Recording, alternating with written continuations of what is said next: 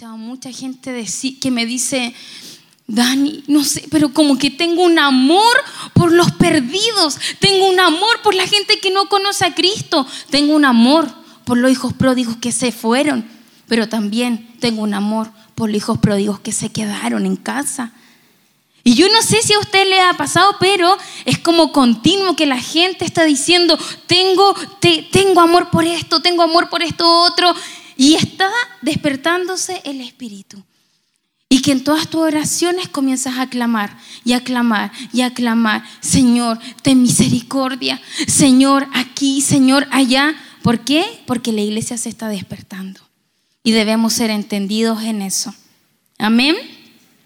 Entonces estamos en este proceso con la iglesia de Tesalónica y el apóstol Pablo les comienza a mostrar aquellas tinieblas que habían en ellos. Por eso, miren lo que les dice. Eh, cuando dice, por lo demás, hermanos, orad por nosotros para que la palabra del Señor corra y sea glorificada, así como lo fue entre vosotros, y para que seamos librados de hombres perversos y malos, porque no es de todos la fe. No es de todos la fe. Y tú dices, ¿cómo no va a ser de todos la fe? Y el Señor, o sea, aquí el apóstol Pablo le está hablando a la iglesia.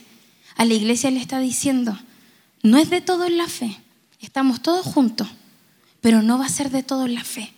Por eso, en la primera carta de Tesalonicense, el, el apóstol Pablo le dice que cuando venga Cristo, ¿verdad? Va a haber un juicio sobre aquellos que no conocen a Dios, pero también sobre aquellos que no quieren obedecer las buenas nuevas. Le está hablando a dos tipos de personas, a los que no conocen, pero a los que sí conocen y no quieren obedecer. Y a esto va apuntado este mensaje, a aquellos que sí conocemos la palabra, pero de una u otra forma, quizás en algún momento, hemos prostituido nuestras convicciones con el sistema, sobre todo con lo que está surgiendo hoy en día. Amén. Si usted me dicen, oh Dani, está súper dura, me lo dice después abajo. ya, porque no lo va a poder gritar ahora. ya, bueno, en, este, en estos primeros versículos de Segunda de Tesalonicenses 3, del 1 al 2, lo que Pablo le está diciendo aquí a la iglesia es que la palabra de Dios tiene la capacidad de entrenarnos para vivir en medio de la maldad que está surgiendo en medio de estas crisis que se manifiestan. ¿Ya? O sea, el, apóstol Pablo le está diciendo, oren para que la palabra corra, corra a toda prisa y no seamos engañados por los perversos ni por los malos. ¿Ya? O sea, aquí el apóstol Pablo está diciendo dos cosas súper importantes en medio de este tiempo. Uno, menciona la oración y segundo, menciona la palabra.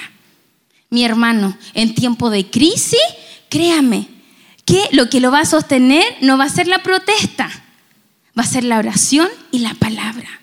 Estas dos, estos dos conceptos se tienen que articular. ¿Para qué? Para permanecer firme, para perseverar, para mantenernos con nuestras convicciones claras. De hecho, Jesús le decía a, su, a sus discípulos, si tú guardas esta palabra, nunca verás la muerte. ¿Por qué?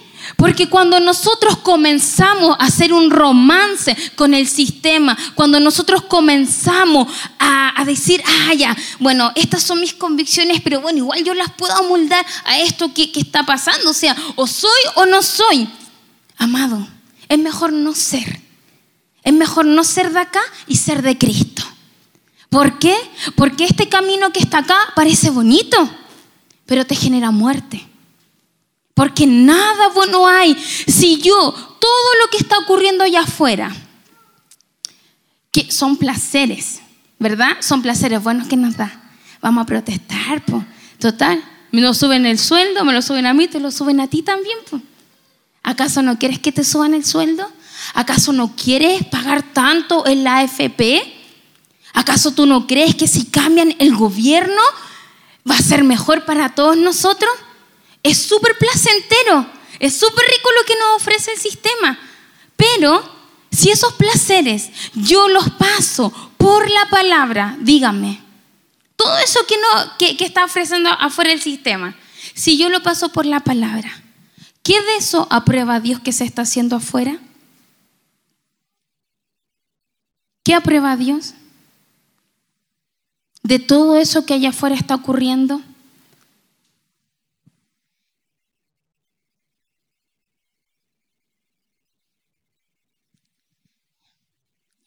Debemos comenzar a afinar nuestros oídos a las palabras que escuchamos.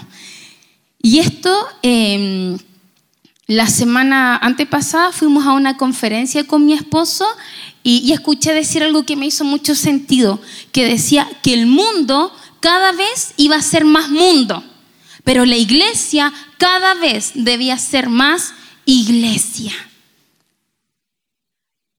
Y yo digo, porque he escuchado y por qué estoy hablando acerca de lo que está pasando hoy en día, porque el Señor también ha puesto amor de mí por ustedes. Porque muchas veces por la ignorancia, por la incredulidad, mis amados, nos quedamos cruzados de brazos. Tenemos dos opciones cuando no entendemos lo que estamos viviendo o nos quedamos cruzados de brazos haciendo nada y diciendo, ya no quiero ver más noticias porque me hace muy mal. O salgo afuera y apoyo todo lo que está ocurriendo. ¿Y por qué les digo esto? Porque Apocalipsis nos enseña que en estos tiempos lo que se va a manifestar mucho dentro de las iglesias es la mentira y el engaño del falso consejo. Eso se va a manifestar mucho en estos últimos tiempos. Vamos a ser engañados, ¿verdad? El otro día me pasaba que escuchaba una persona que era creyente que decía, si yo pudiera, yo estaría afuera protestando, pero no lo hago para cuidar a la iglesia. Y yo pensaba, yo decía, ¿qué diferencia hay con estar afuera destrozando pero estar adentro y teniendo el mismo corazón. ¿Hace alguna diferencia? Porque bien podríamos decir, hoy no es súper injusto lo que están haciendo y igual, pero no salgo. ¿Por qué? Porque voy a cuidar a la iglesia, pero sigo adentro. Por eso el pastor Abel nos ha predicado que el hijo pródigo no es solamente el que se fue, sino también el que quedó dentro de casa, porque en los tiempos de crisis es donde se manifiesta lo que hay en el corazón. Por eso el apóstol Pablo le decía a la iglesia de Tesalónica, todos conocen de esto, pero no de todos en la fe. No de todos en la fe. Amén. Jesús nos enseñó que la única forma de vencer a las tinieblas es a través de su palabra. Por eso Satanás no pudo con él. Todos recuerdan, ¿verdad?, el pasaje cuando Jesús es llevado al desierto ¿Sí? Todos lo recuerdan, ¿verdad? Ya. Jesús fue llevado al desierto. ¿Y qué pasó en este desierto? Se le presenta, se le presenta a Satanás, ¿verdad? ¿Y qué le dice Satanás? Oye Jesús, pero si tú eres hijo de Dios, eh, haz esto. ¿eh? ¿Y qué le decía Jesús? Escrito está, escrito está, escrito está. ¿Por qué? Porque Jesús ahí no estaba enseñando. Si usted quiere vencer las tinieblas, porque recuerde que nuestra lucha no es contra carne ni sangre, sino con las potestades, con los huéspedes espirituales de maldad. Y Jesús aquí estaba luchando con esto. Y, cuando Él viene y le ofrece los placeres del mundo, ¿el mundo no está ofreciendo placeres? Claro que no está ofreciendo placeres. Pero cuando él viene a tentarlo, Jesús le dice, escrito está. Ahora, una cosa es tener el mensaje, una cosa es salir con el mensaje, pero otra cosa es salir con el mensaje correcto. No sé si se entiende. Yo tengo el mensaje, ¿verdad? Pero muchas veces por no tener entendimiento en este mensaje, yo salgo con un mensaje muy incorrecto, muy apartado de la palabra. Sacar la voz por los que no tienen voz. Proverbios. Y ahí vamos a la marcha. ¿Verdad? Con proverbio. Y si yo me pongo a ver, eso fue escrito para Israel. No para Chile, no para nosotros. Fue para Israel en ese tiempo. Por eso, cuando nosotros leemos la palabra, estudiamos la palabra, tenemos que alinear tiempo, lugar y persona. No puedo sacar un versículo de contexto porque de lo contrario voy con el mensaje incorrecto. Y salgo a la calle y estoy a favor con lo que están haciendo y no hay mi idea de evangelizar. Eso, vamos, protesta y al lado tuyo hay una chica con pañuelo verde. Pañuelo verde que está a favor del aborto. Y tú estás protestando con la que está a favor del aborto.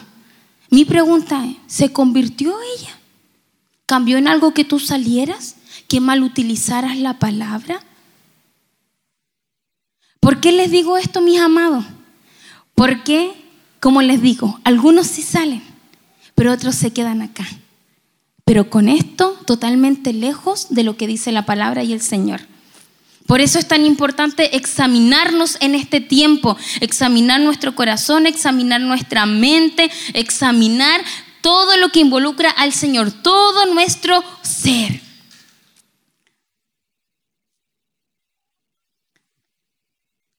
La palabra de Dios tiene que ser exaltada en la actualidad.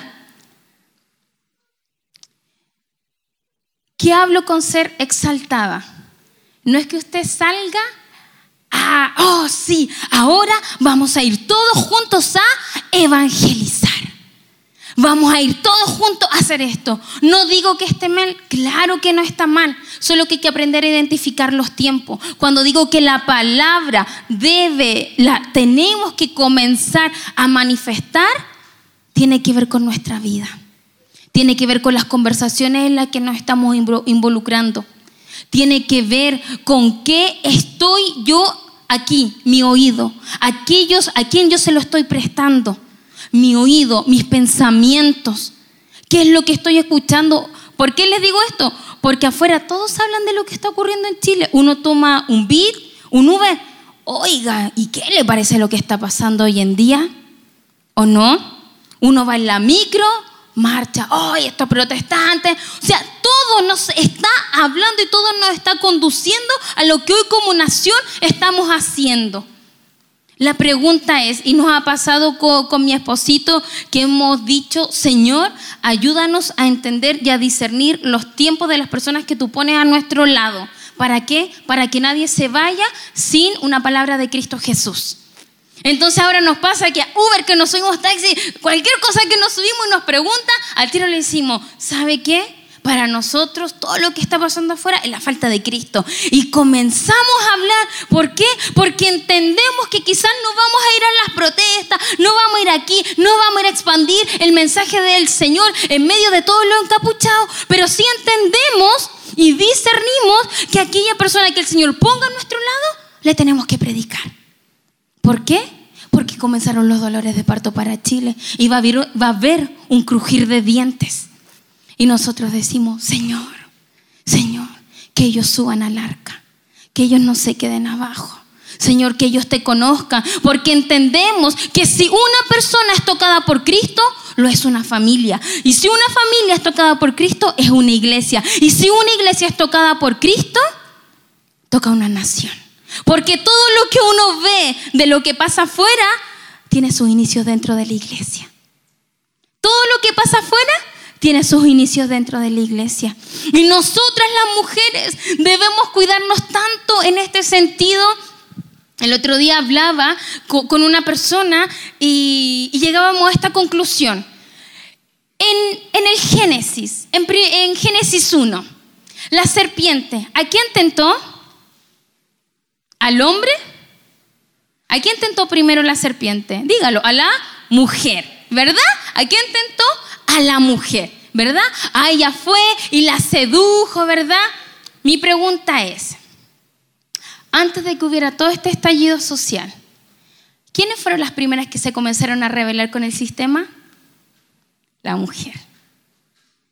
Que el aborto, que el matrimonio igualitario, que la identidad de género.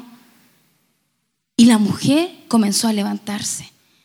Y cuando la mujer se comenzó a levantar, fue un plus para que otros más comenzaran a levantarse. Y después de que se levantó la mujer, se comenzaron a levantar contra la iglesia, ¿verdad? Sobre la iglesia católica. Y los abusos y las violaciones y que esto y que lo otro y que la iglesia evangélica. Y fue un plan muy bien pensado antes de que hubiera todo este estallido social. Mis hermanos, yo les digo esto porque creo que es importante que entendamos cómo va operando el enemigo. Cómo va operando el enemigo, cómo se va moviendo de un movimiento a otro. El pastor Germán, el año pasado cuando vino, él hizo mención de que el Señor habla a través de cuatro formas. Su palabra, su voz, su sonido y su mover. Y así como el Señor se mueve en toda esta atmósfera, también uno puede discernir cómo el enemigo también se ha movido en toda esta atmósfera. Cómo se ha movido con palabras. Ah, pero es que nosotros tenemos derecho a sentir. Pues. O sea, yo, yo no siento que soy mujer. Yo siento que soy hombre y nos comienza ahí a mover el área emocional con sus palabras. Y comienza a moverse la voz, ¿verdad? El pueblo, unida, ama. Y se empiezan a unir las voces. Y mientras eso se une, como que tú dices, ¡ay, qué, qué onda! y algo comienza también. Algo comienza a encender tu corazón. Luego viene su sonido. Y vean, vean los sonidos que hacen los sonidos que hacen todo lo que está ocurriendo afuera. Desde mi departamento yo escucho los sonidos, cómo comienzan a quebrar, cómo comienzan a destrozar.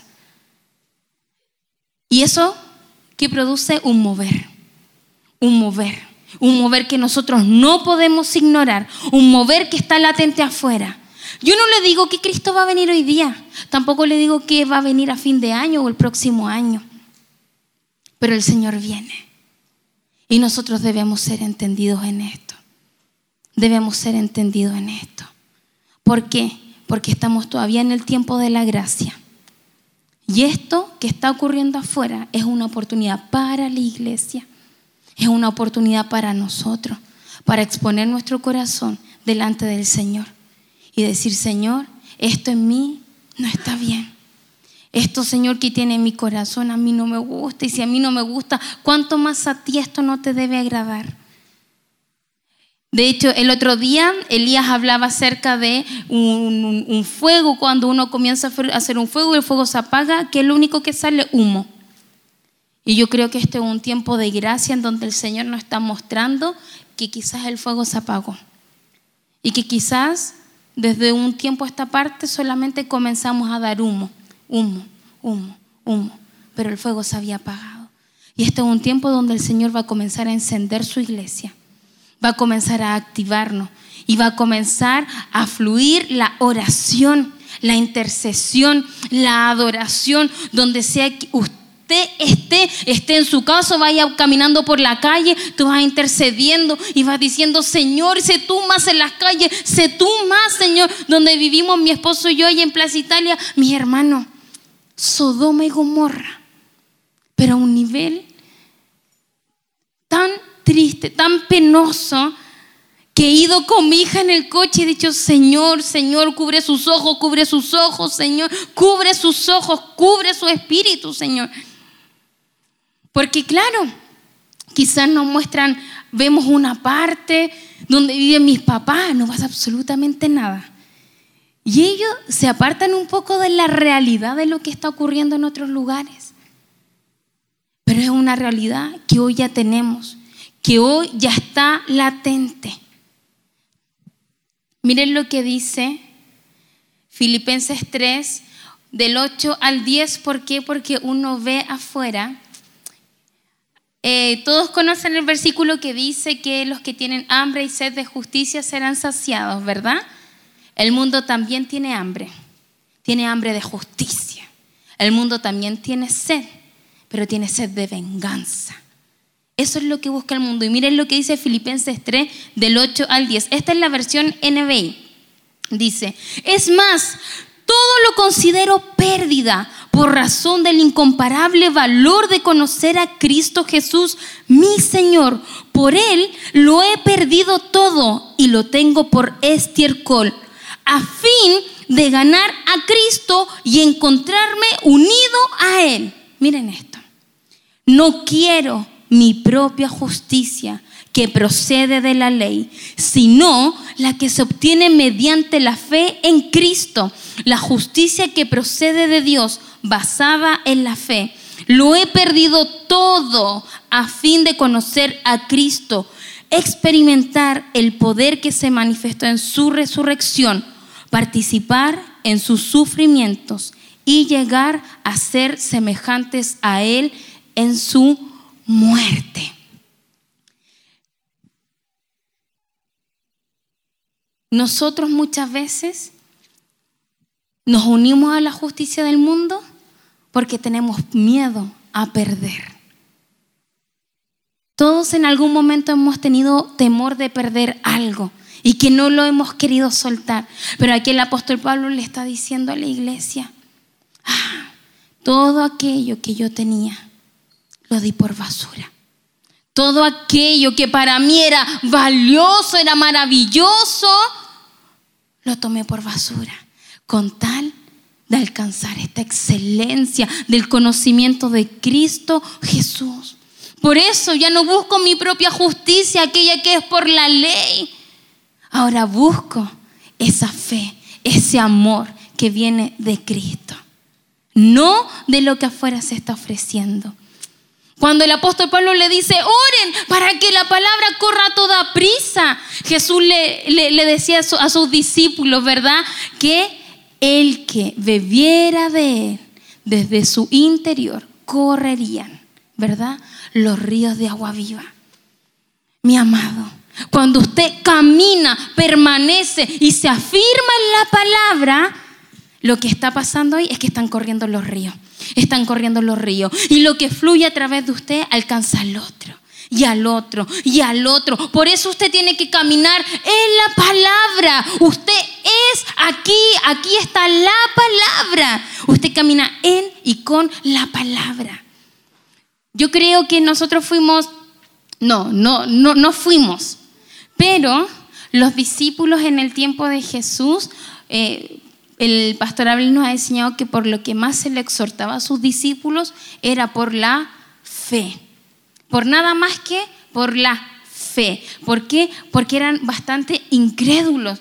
Eh, ay, ¿en serio Jesús nosotros podemos hacer esto? ¿En serio esto es posible? Oh, pero si aquí tenemos, mira, estos pancitos, este no tenemos más. O sea, y Jesús siempre lo exhortó con la fe.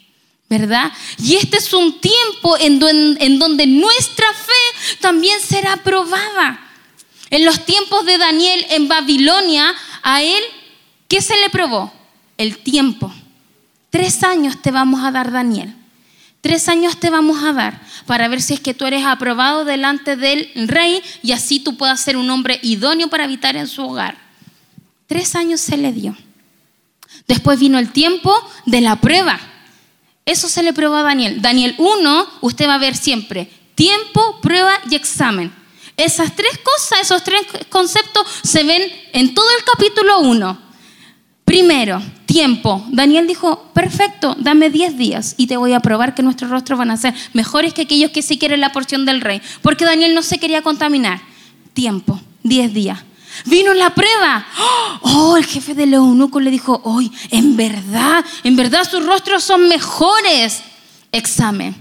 Perfecto. ¿Qué, qué, hizo el rey de los eunucos? Dice que el Señor puso gracia. Puso gracia en Daniel delante del eunuco. ¿Y qué hizo Dios? Dios lo premió. ¿Y qué le dio? Mayor inteligencia, mayor conocimiento. Luego, ¿qué pasó? Daniel siguió Siguió en Babilonia, entiéndase Babilonia como el sistema que está afuera. Y siguió Daniel con sus amigos, ¿verdad? Guardándose de la comida, no se contaminaron. Y al cabo de los tres años, que es el tiempo, vino la prueba. ¿Saben cuál fue la prueba? Que dice la escritura en Daniel 1, ya en los últimos versículos, creo que es el tercer versículo antes de que termine, que dice que Daniel y sus amigos conversaron con el rey. Miren, Daniel es el primer libro de la, escritura que nos habla de la venida de Cristo. Es el primer libro. Y no es casualidad que en el capítulo 1 nos hable de tiempo, de prueba y de examen. nosotros estamos en un tiempo y ese tiempo es que sabemos que va a venir Cristo. Va a venir Cristo por su iglesia. Estamos en un tiempo esperando su regreso. Tenemos una prueba. Esto que está aquí pasando ahora es prueba. Es prueba. Y dice que Daniel con sus amigos al cabo de los tres años conversó con el rey. Conversó con él. Todos recuerdan la parábola de las diez vírgenes, ¿verdad? Habían cinco insensatas, habían cinco sabias, todas tenían aceite, solamente que las sabias tenían extra aceite. Y mientras esperaban, ¿verdad? A este esposo se quedaron dormidas, cuando de repente se escucha una voz que dice, el esposo ya viene, levántense para recibir al esposo. Y las cinco insensatas dicen, oh no, nos quedamos las lámparas encendidas y ya no nos queda suficiente aceite. Y las que eran sabias, lo siento, no les, podamos, no les podemos dar aceite. Vayan ustedes a buscar su propio aceite. Y ellas se van corriendo. ¡Ah! ¿Y qué pasó? Llegó el esposo. Y las cinco sabias se fueron con el esposo. Y dice que el esposo cerró la puerta y la cerró con llave. La iglesia la iglesia que habla en Apocalipsis, eh, la iglesia em, filipenses, ¿sí? esa, Filadelfia, el Señor le dice, yo soy David, yo tengo la llave, lo que yo abro nadie cierra y lo que yo cierro nadie abre. Está el esposo, se llevó a las cinco sabias porque tenían extra aceite. O sea, ellas se quedaron dormidas con su lámpara encendida. Pero eso no quitó que se les acabara el aceite. Y cuando llegó el esposo estaban preparadas. Y se fueron. Y dicen que él cerró la puerta. Porque lo que él cierra nadie puede abrir. Y cuando llegaron estas cinco insensatas, dice la escritura que empezaron, ábrenos, ábrenos, queremos entrar, queremos entrar. ¿Y qué les dice el esposo? Lo siento, pero yo no las conozco. No pueden entrar tuvieron una conversación. Daniel también tuvo una conversación con el rey. Y dice que después de esta conversación, Daniel y sus amigos, el rey se dio cuenta que eran diez veces mejores que todos los magos que había, que los antropólogos, y que los puso en lugares de gobierno. Mis amados, el aprobar la prueba que estamos viviendo ¿Sabe dónde lo va a llevar usted? A disfrutar las bodas del Cordero, a disfrutar la cena que el Señor tiene preparado para usted. Pero el hecho de que estas cinco sabias tuvieran más aceite no fue porque ellas no, no entendieron, ellas entendieron los tiempos. Y por tanto, ellas velaban, ellas oraban. Me da tanta pena cuando he escuchado a, a personas de otras congregaciones decir que para ellos la oración no es un arma, no es un arma para la crisis que está viviendo Chile.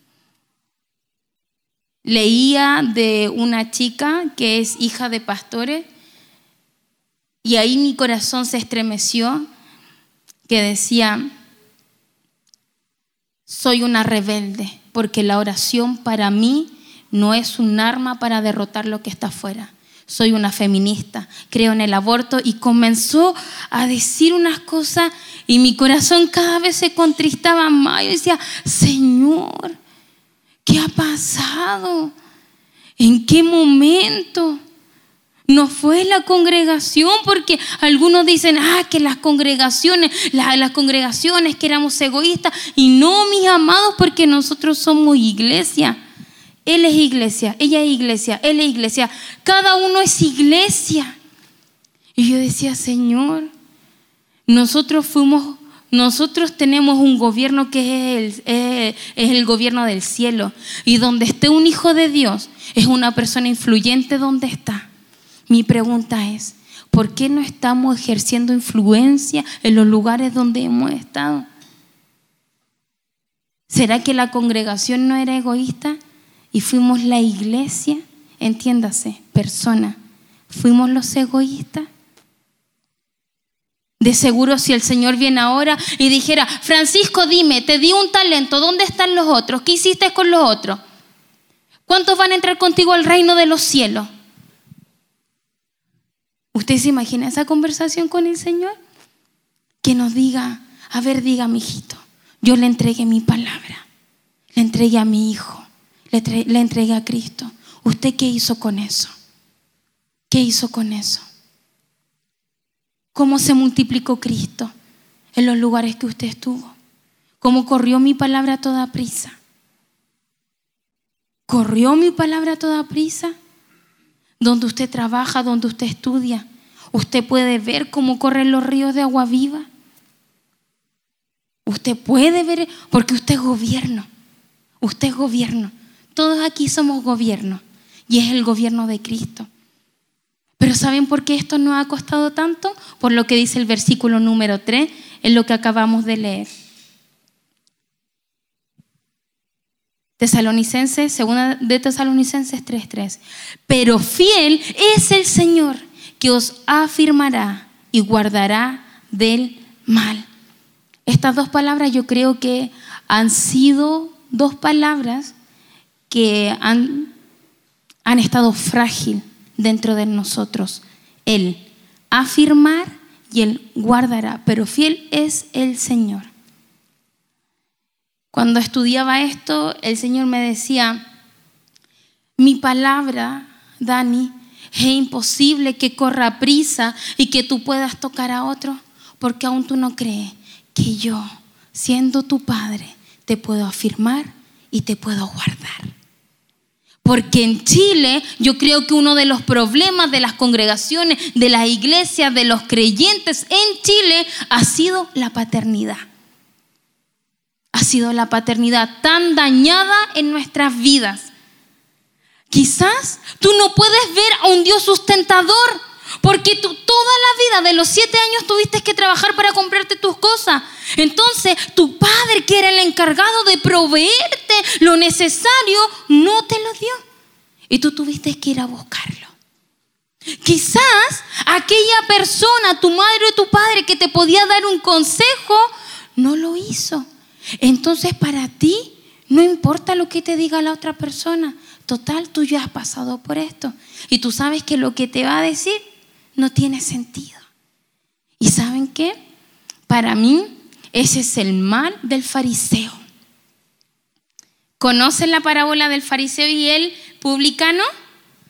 Se la voy a, mm, a parafrasear. Sí.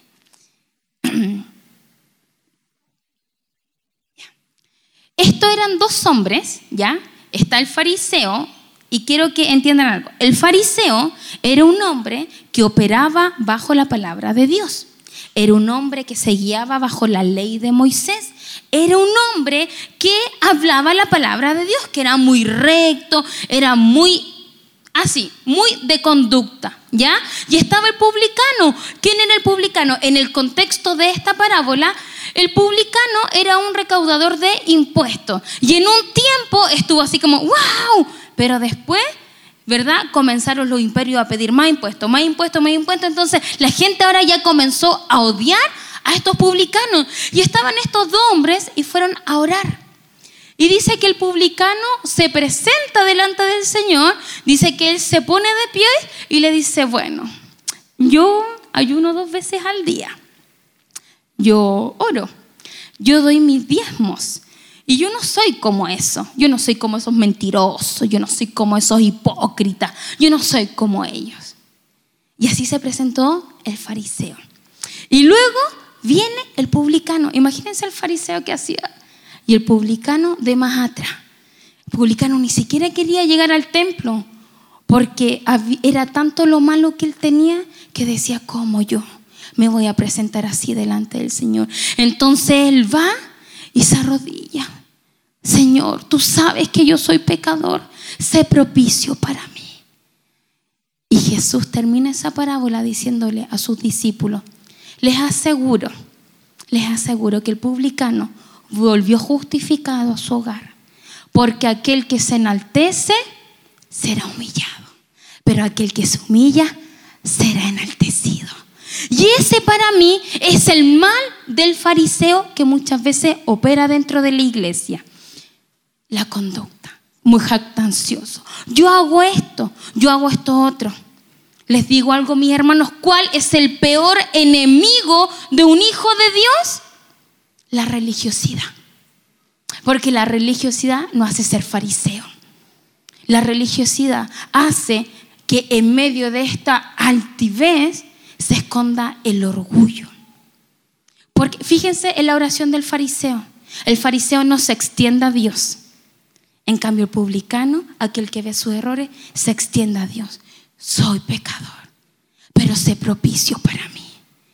En la oración del fariseo nunca se vio, nunca se lee en la palabra que él habla a Dios. Él no habla, él no tiene un diálogo con Dios. Él no sabe lo que es la comunión íntima con el Espíritu. Él no conoce eso.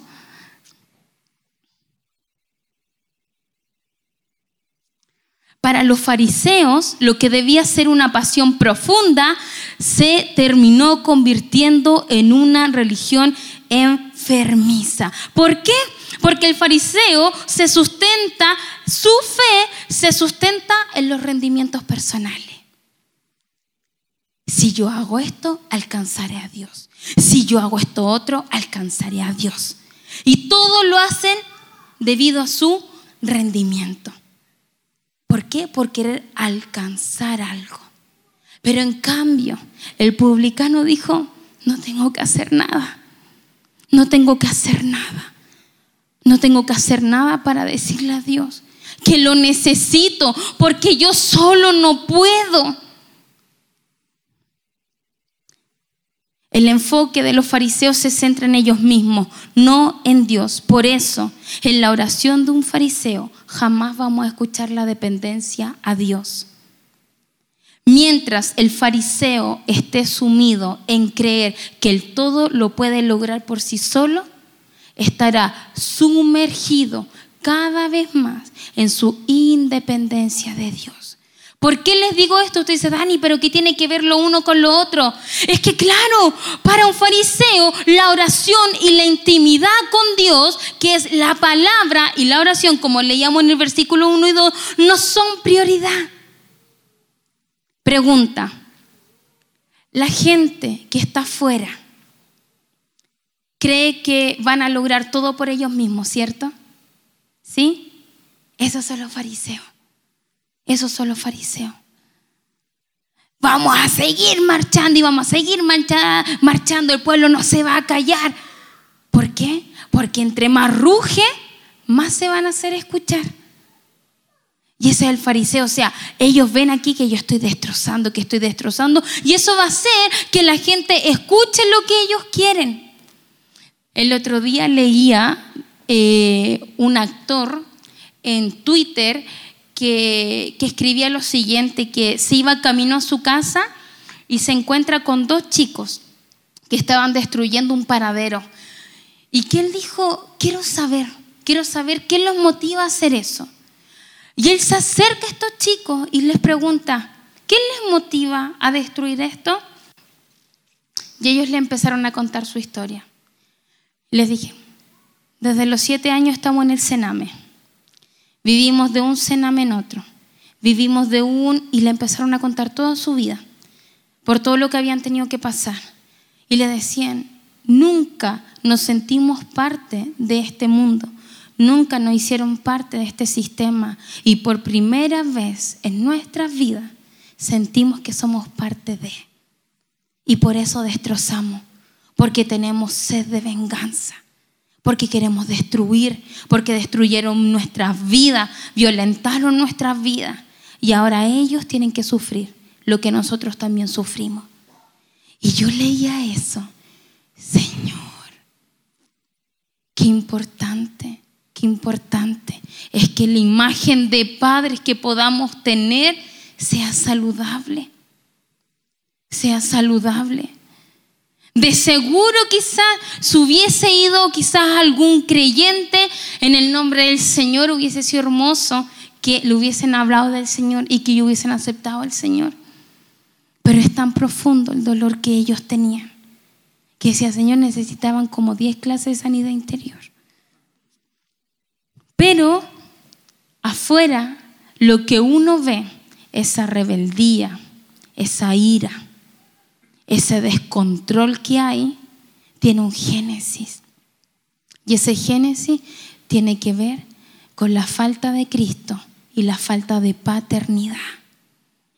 Una persona que se siente amada, que sabe que es amada, sabe que no tiene que ir afuera a protestar y a destrozar para ser escuchado. Lo sabe. Pero es tanta la falta de paternidad que hay dentro de las personas que necesitan sacar esa rabia, esa ira, que de seguro ellos desconocen qué es esto, de seguras ellas desconocen que fue la falta de un papá. De seguro ellos aún no asocian cuán afectados fueron por sus padres en su infancia, en su adolescencia, en su juventud, que hoy han tenido que llegar a tomar estas medidas. Hermano, si usted quiere hablar de educación, vamos a la palabra. Si usted quiere hablar de salud, vamos a la palabra. ¿Por qué vamos a la FP? ¿Por qué vamos a las leyes de este mundo? Y si usted dice, pero Dani, ¿cómo es posible si los gobernantes, hermanos, vayamos a Romanos 13? ¿Qué le dice el apóstol Pablo a la iglesia de Cristo? A la iglesia de Cristo que estaba sumergida en un imperio totalmente corrupto, totalmente malo. No se lo voy a decir yo desde acá. Léalo usted, Romanos 13, y va a entender, va a entender lo que significan los gobiernos para el Señor va a entender.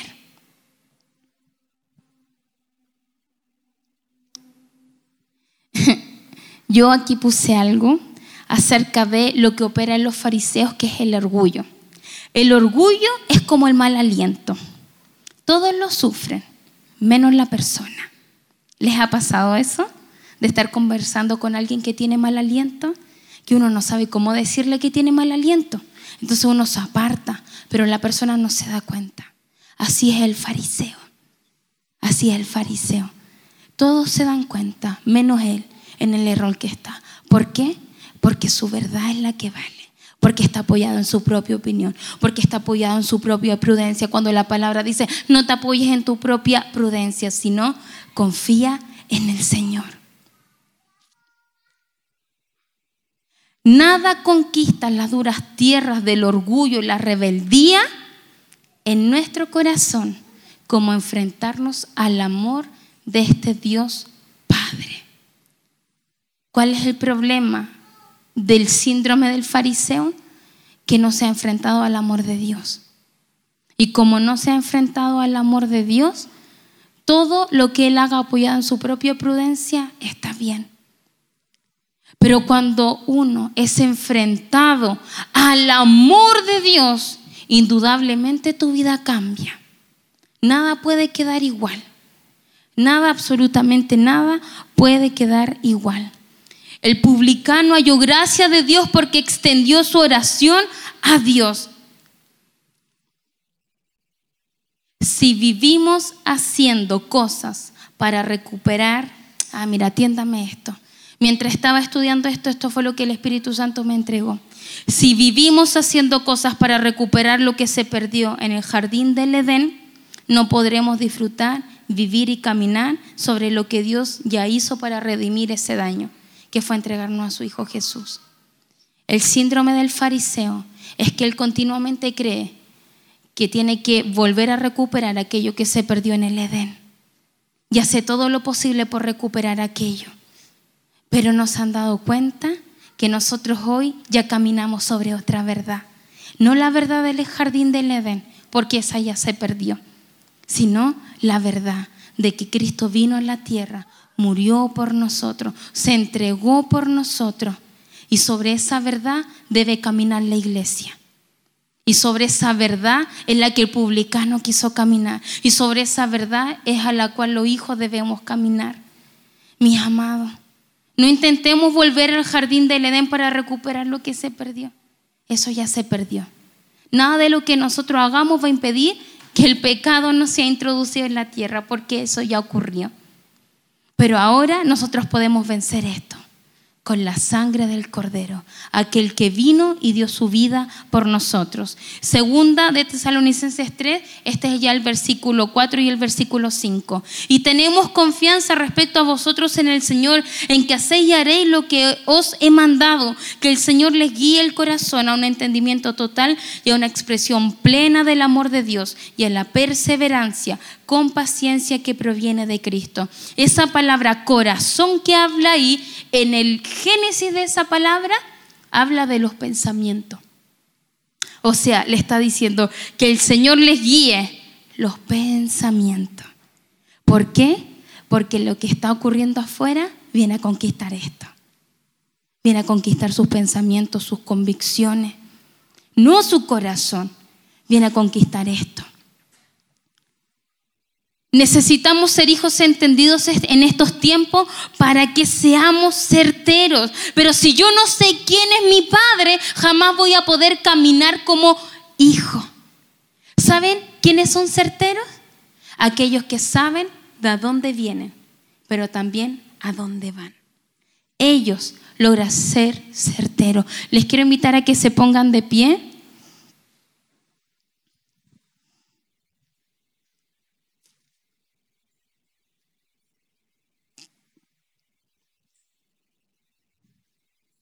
Efesios 3, del 14 a 21, Cotetito, ¿dónde estás? Arriba. Efesios 3, 14 al 12, al 21. Por esta causa doblo mis rodillas ante el Padre de nuestro Señor Jesucristo, de quien toma nombre toda familia en los cielos y en la tierra, para que os dé conforme a las riquezas de su gloria, el ser fortalecidos con poder en el hombre interior por su espíritu, para que habite Cristo por la fe en vuestros corazones, a fin de que, miren, a fin de que, arraigados y cimentados en amor, seáis plenamente capaces de comprender con todos los santos cuál sea la anchura, la longitud, la profundidad y la altura y de conocer el amor de Cristo que excede a todo conocimiento para que seáis llenos de toda la plenitud de Dios. Y aquel que es poderoso para hacer todas las cosas mucho más abundantemente de lo que pedimos o entendemos, según el poder que actúa en nosotros, a Él sea la gloria en la iglesia en Cristo Jesús por todas las edades, por los siglos de los siglos. Amén.